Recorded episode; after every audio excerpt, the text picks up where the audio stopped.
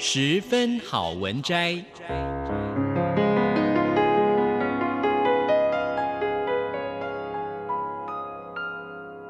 十分钟的心灵补给站。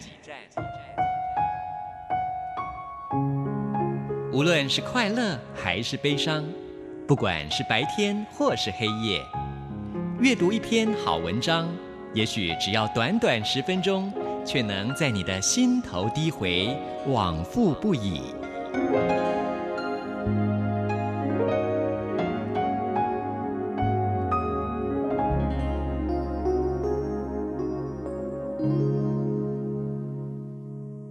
各位亲爱的听众朋友，您好，欢迎您再一次的收听《十分好文摘》，我是李正纯。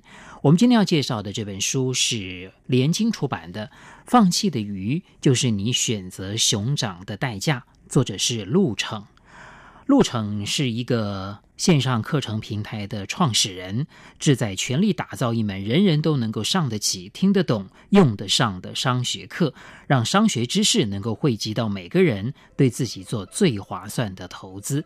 那这本书里面收录了一百则非常实用的商战策略。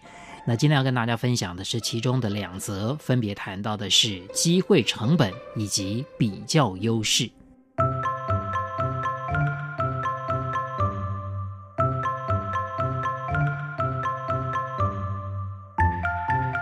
有朋友曾经开玩笑说：“老陆，你可能读了这个世界上最贵的 MBA。其实就学费而言，清华 MIT Global MBA 这个项目虽然不便宜，但也绝对算不上全世界最贵。上学这两年，我在学校食堂吃饭，在图书馆学习，平时的交通工具是二手自行车，花费应该跟普通大学差不多。了解这个项目的人可能会说，你读的是全日制课程。”要上学就不能工作，这两年本应该拿到的薪水跟奖金收入也算你上学的成本。确实，学费并不能够完全代表上 MBA 所放弃的东西。这个计算方法忽略了进修的最大成本——时间。当我把两年的时间用来听课，在学校图书馆学习和写论文的时候，我就不能够把同样的时间用于工作。为了读书而不得不放弃的工作收入，就是每个职场人重回校园最大的代价。何况我辞职的时候还放弃了价值上亿元的期权。我算过一笔账，如果我的一个同学犯懒了，没去上某一节课，折算下来大概损失五百元。而对于我来说，算上所有的机会成本，逃一堂课相当于损失十五点六万元。也就是北京学区房一平方公尺的价格，这也是为什么我在读书的时候一堂课都不敢逃，外加每天至少要花六个小时在图书馆。理解机会成本，有利于我们做出更理性的选择，尤其是在投资领域。比如，你投资了十万元，一年之后那个项目原封不动地还给你十万元，那你是既没赔又没赚吗？如果你懂得了机会成本的概念，你就知道你一定赔了用这十万元投资其他标的可以赚到的固定收益。假设你用这笔钱投资银行的理财产品，可以拿到年化报酬率为百分之五的收益，那么在这个案例当中，你相当于间接损失了十万元的百分之五，也就是五千元。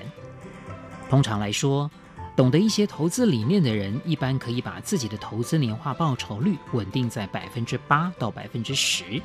那么，假设你可以使你自己的投资年化报酬率稳定在百分之八以上，你的每一分钱就有了百分之八的机会成本。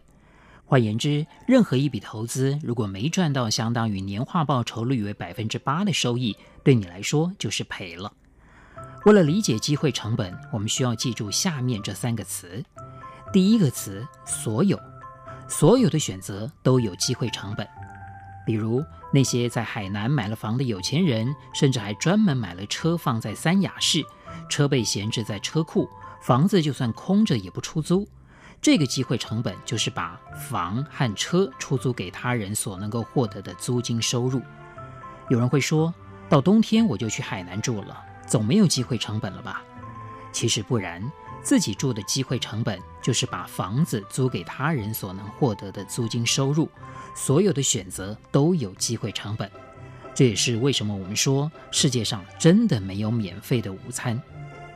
第二个词“最大”，我写音频文稿的时候，为了能够深入浅出地厘清逻辑，还必须把内容控制在七分钟左右。这就需要我非常自虐地反复推敲文字，一篇文章至少需要四个小时才能够完成。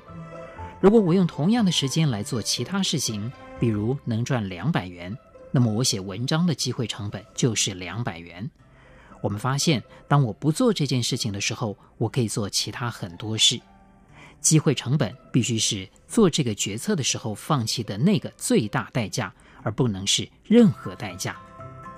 第三个词，必然，你的机会成本是你必然可选的那个选项。什么意思呢？我能不能说写文章的四个小时还能被我用来拍价值八百万元的广告，所以我的机会成本是八百万元呢？当然不能，因为我不是明星，拍广告对我来说不是必然能选的。同样的，我买彩票也许能够中五百万元。这种小几率的事件，或者只是理论上可行的事情，都不能够作为机会成本。一句话理解机会成本：鱼与熊掌不可兼得，放弃的鱼就是你选择熊掌的代价。再来谈比较优势。曾经有个美国人发明一种分析核磁共振数据的简单方法，这个发明使得医疗成本大大降低，很快。全美国各地的核磁共振数据就都用这个所谓的神奇设备分析了，结果很不错。于是人们把这位发明家视为英雄。直到有一天，一位记者调查了这位发明家，并且爆料这个所谓的发明只不过是一台价值六百美元的电脑。实际上，这位发明家用了一点小手段，他把这些核磁共振数据转发到印度，给那些收费很低的医生分析，然后再将这些分析结果告诉客户。整个美国都震怒了。这个人根本不是发明家，而是一个大骗子。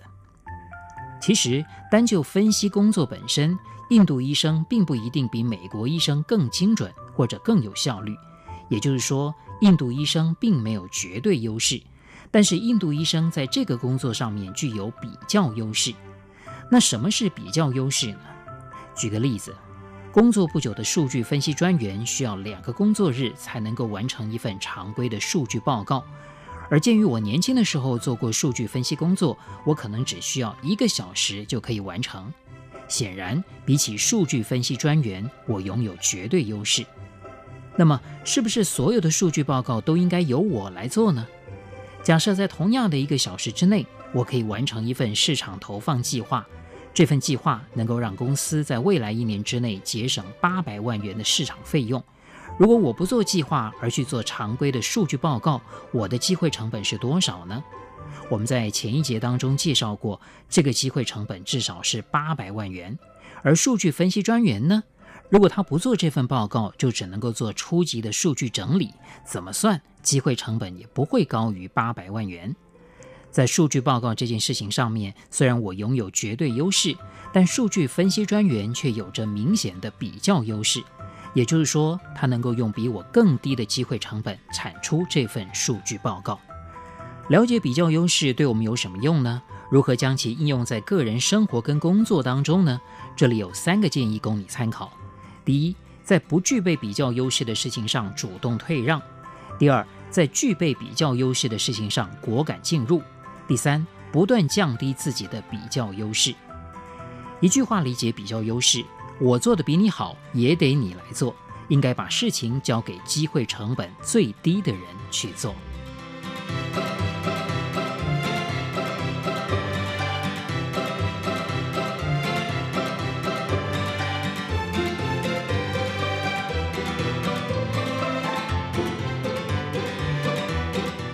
各位亲爱的听众朋友，我们今天所介绍的这本书是连经出版的《放弃的鱼就是你选择熊掌的代价》，作者是陆程。